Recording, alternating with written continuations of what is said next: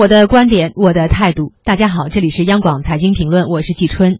新年以来大跌的不只有沪深股市，还有国际油价，跌幅甚至比 A 股还要大。上周五，纽约原油期货价格和伦敦布伦特油价双双跌破每桶三十美元重要关口。收盘的时候，纽约商品交易所二零一六年二月交货的轻质原油期货价格收于每桶二十九点四二美元。二月交货的伦敦布伦特原油期货价格收于每桶二十八点九四美元，触及十二年以来的低点。这也意味着今年以来国际油价跌幅已经超过百分之二十。新年至今不到十个交易日，国际油价一举跌入每桶二十美元时代。去年十二月一日，纽约原油期货价格还在每桶四十美元上方，短短一个多月的时间，每桶三十美元的原油已经成为过去式。对此，摩根士丹利发布最新报告说，现阶段能源市场的环境比一九八六年还要糟，因为上世纪七十年代以来，油价经历五次大跌，而这一轮油价下跌幅度比以前的任何一次都更深，持续时间也更长。上周三，石油输出国组织欧佩克十三个成员国的一篮子原油价格就下跌到每桶二十五点六九美元。同一天，迪拜商品交易所的阿曼原油期货合约下跌到每桶二十五点八八美元。这一合约是从中东向亚洲出口原油的基准。在全球一些原油价格最低的地方，比如说在加拿大的有些地方，油价甚至不到每桶十五美元。经济之声，央广财经评论。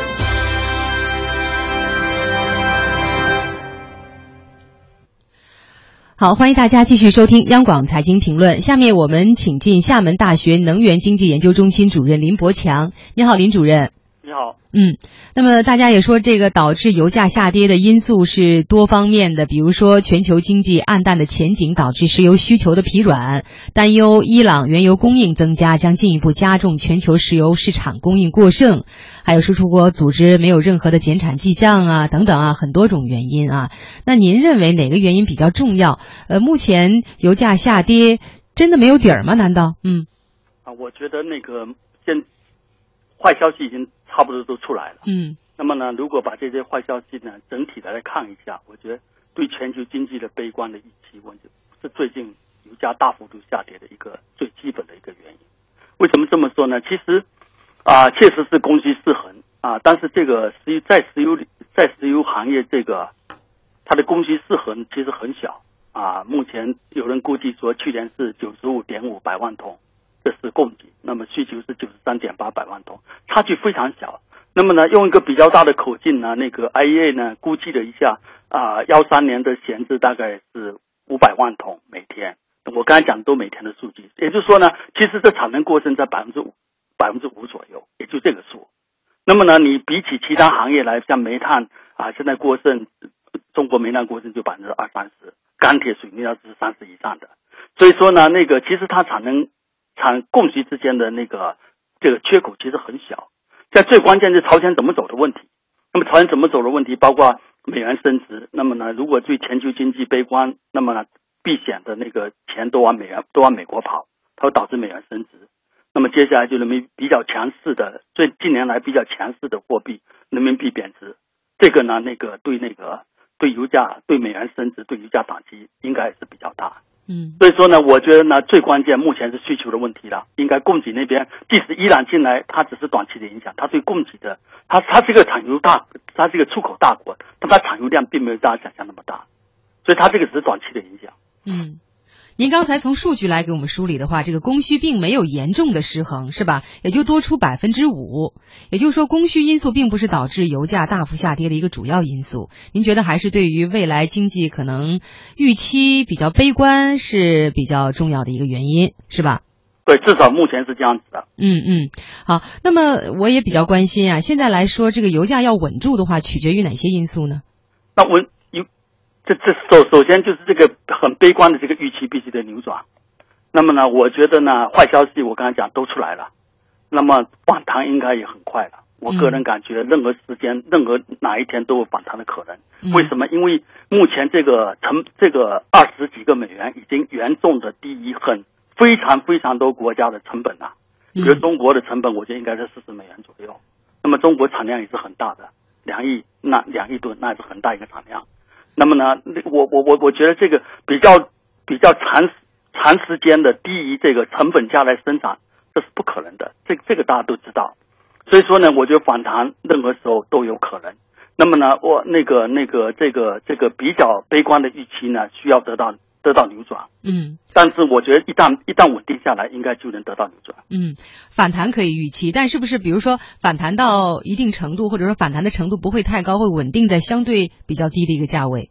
那应该这么说，就取决于说经济复苏到底有多快。嗯啊，这边包括说那个比较重要的国家，包括中国，包括其他一些那个那个发展中啊比较重要的发展中国家。嗯那么这些国家的预期如果快的话，那么它就上得很快；如果慢的话，那么它仍然会保持比较疲软。为什么？因为目前尽管说供需的缺口不大，但仍然是供大于求。嗯这这这这这是这是不争的事实哈。嗯，好，呃，另外现在来看，这个油价的需求呢还是不旺，当然还是取决于各国的这个经济发展。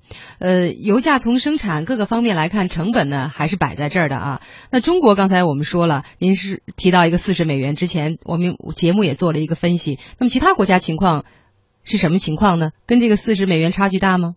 其他国家情况的确有便便宜的国家，像嗯沙特，那它就很便宜，它是十来个美元，我觉得应该没有问题。嗯但关键是它的财政支出，它那边主要不是成本，是财政支出。财政支出就是在十美元，我觉得，我觉得大多数的国家都很难维持这个生产。嗯但现实当中，我们也看到了，基本上去年的话，基本上全球的石油公司都大幅度削减了那个那个对石油的投资。嗯这也是今后石油价格不可持续的这个低石油价格不可持续的另外另外一个因素。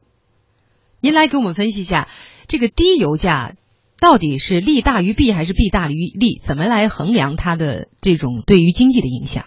那就看对谁了。那么呢，对于产油国来说，那肯定是很惨的了。那对于中国来说，我觉得这个无论怎么算都是都是利大于弊。为什么这么说呢？啊，仔细想一想，咱们以目前咱们进口量，咱们一年大概能够什么事情都不做，大概能够省一万一千亿人民币左右。嗯那么大概相当于百分之十的咱们的税收吧，就全国税收的百分之十就这么省下来的，就可以这么省下来。对，所以对于中国来说，无论从哪个角度讲，它都应该是应该是利大于弊。嗯那么对于全球经济而言的话，有的人说有好处，但也有人说没有好处。嗯那么现在看来呢，因为这个影响全球经济太多，因素太多，所以现在很难去量化的去确定说到底它是好处大于坏处，还是坏处大于好处。嗯。现在来看，我们的原油对外依存度大概是多少？百分之六十，应该是百分之六十以上的。百分之六十以上啊。但是我们还要保持一定的量，要自己来开采，这个不能降低。能不能在油价低的时候，我们自己开采的量降低一些？理论上应该是可以这样做，但嗯现实当中这么做可能比较困难。这个跟那个跟煤炭为什么说现在为什么不能向向咱保保价，啊，他们也很难做。这其实是同一个道理。嗯就这个时候，石油公司通常特别困难。那么呢，那个那个，这说也就是说，这个时候如果要要要控制产能的话，这个必须是政府行为，它嗯很难是石油企业的行为。我看了一下咱们的石油企业，目前的产能仍然维在百分之九十五以上，也就是说呢，那个这一轮呢，石油价格大幅度下降，我们产能并没有很明显的那个那个下降。嗯所以呢，从这个意义上讲呢，如果是要控制产能，必须政府行为。嗯，当然，从企业很难做，煤炭就是一个很明显的例子。对。好，那我们再来衡量一下低的这个国际油价对于我们的石油石化企业到底有什么样的影响？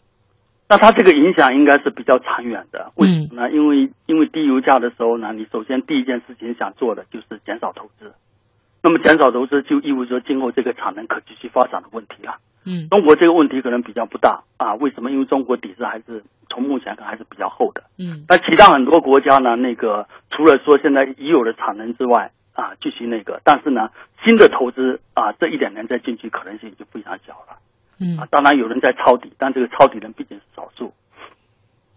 呃，对于我们比如说自身企业啊，它这个油品质量的提高啊等等，有没有什么促进作用？啊，这个还真不好说嗯啊。这个油品是否啊能够提升的话，取决于政府的政策以及政府的监管。那么对于企业来说，自身没有任何的动力是吗？您觉得？自身来讲的，在油价这么低，我多买点儿，然后自己油价这么低，多买点儿，那是现实当中你看他们的商业库存实际上是减少而不是增加的。嗯，为什么这么说？这个时候大家就很怕，就买进去套住了啊。所以呢，那个是否说油品是否那个质量是否提升，跟这个油价这么低的话，是否正向还是反向的？我个人感觉反向的可能性反而比较大一点。嗯，大家都要减少成本，而不是增加成本。